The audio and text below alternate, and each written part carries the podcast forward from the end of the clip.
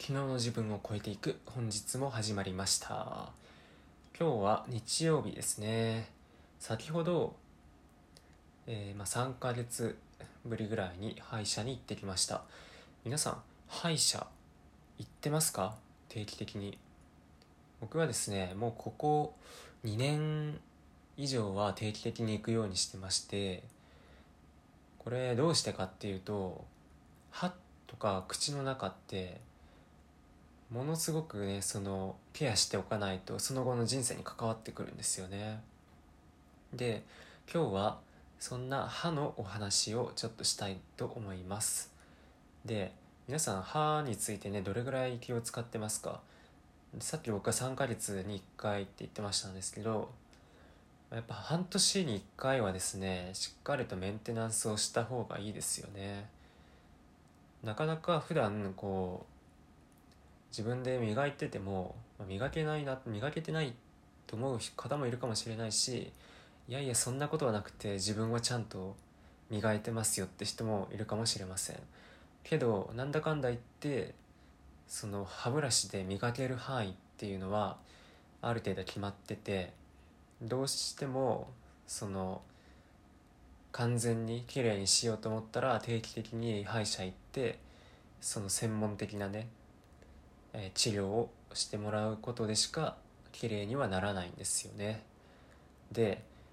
この口の中が、まあ、どうねこの人の人生に関わってくるかっていうお話なんですけどまず一つこれ歯医者行ってない人長らく歯医者行ってない方は本当注意なんですけど実はですね歯周病ってその口の中だけじゃなくって体全体に回る回るんですよねこれってもうすでにあの研究とかされててあの記事とかもいっぱい出てるんですけどこの歯周病菌は歯周病の発症だけではなく心臓病や糖尿病肺炎や感染リウマチなど数多くの全身の病気を誘発したり悪化させたりするっていうふうに言われてるんですよね。ということでもう本当ね1年以上歯医者行ってないとかなんか虫はあるけど放置してますとかそういう人は本当ね今すぐ歯医者予約して行くようにしてください。これ放っておけばまあ普通にこの定期的に歯医者通ってる人よりも病気になりやすいっていうことなんでこれ余計にねその治療費とかでお金もかかっちゃうしやっぱり健康じゃないっていうのはその人の人生が結構不幸になりやすいっというふうに僕は思うので、まあ、ぜひですねあもう何年も歯医者行ってなかったなっていう人は、まあ、今すぐ予約して歯医者に行くようにしましょう。でこれ次なんですけどこの口の中歯じゃ歯だけじゃなくて口の中ですね。口の中の、えー、筋肉口周りの筋肉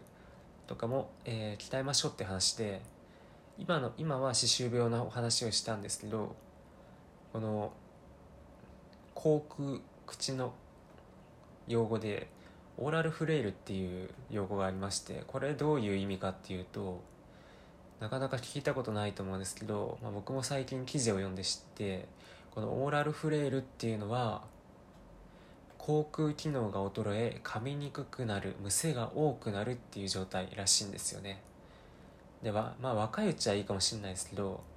例えば70歳以降とかだんだん年老いてきた時に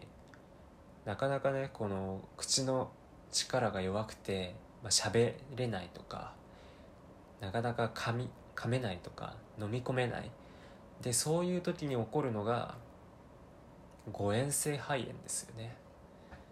この飲み込む力飲み込む筋肉とかがもうちょっと衰えてきちゃってそれで誤って肺の方になんか食べ物が入っちゃうとか唾液が入っちゃうっていう、えー、ことで起きる病気です。でこの誤嚥性肺炎なんですけど実はですねこの誤嚥性肺炎日本人の順位別順位別の死因でなんと7位にランクインしてますね。どうですか？7位ですよ7位結構多いと思いませんか？でこれがなんと70歳以上になると7割以上がこの誤嚥性肺炎によって亡くなっているっていうことなんですよ。っていうことはまあほぼほぼねまあ結構身近な病気だっていうことをまあこれで分かったんじゃないでしょうか。なので、えー、普段あまりこう口の中とか口の周りに気を使ってない方も定期的に歯医者に行くっていうこととあとこのオーラルフレイルっていうのを防ぐためにも口の周りの、まあ、運動ですよね口口腔マッサージと体操っていうことで、まあ、この今僕が読んでる記事の中では紹介されてますね。まあ、その記事詳細欄に貼ってこ貼っておくんで、まあ、興味のある方は読んでください。ということで今日は、えー、口のお話をしました。1つ目は、えー、歯医者に行きましょうという話です。えー、歯周病菌は体全体に回って、え、糖尿病とか、え、心臓病とかそういうことにも関わってくるので、まあ、定期的に歯医者に行って掃除をするようにしましょう。そして2つ目は、え、口口腔のお話をしました。え、っと、まあ、歯の歯じゃなくて口腔マッサージや体操をすることで、まあね、将来的にも、えー、オーラルフレイル口腔機能が衰える状態にならないように体操をして、まあ、健康をね維持していきましょうというお話でした。えー、っと今日はこの2点をお話ししました。えー、これでうん、そうですね。今日はお話終わりたいと思います。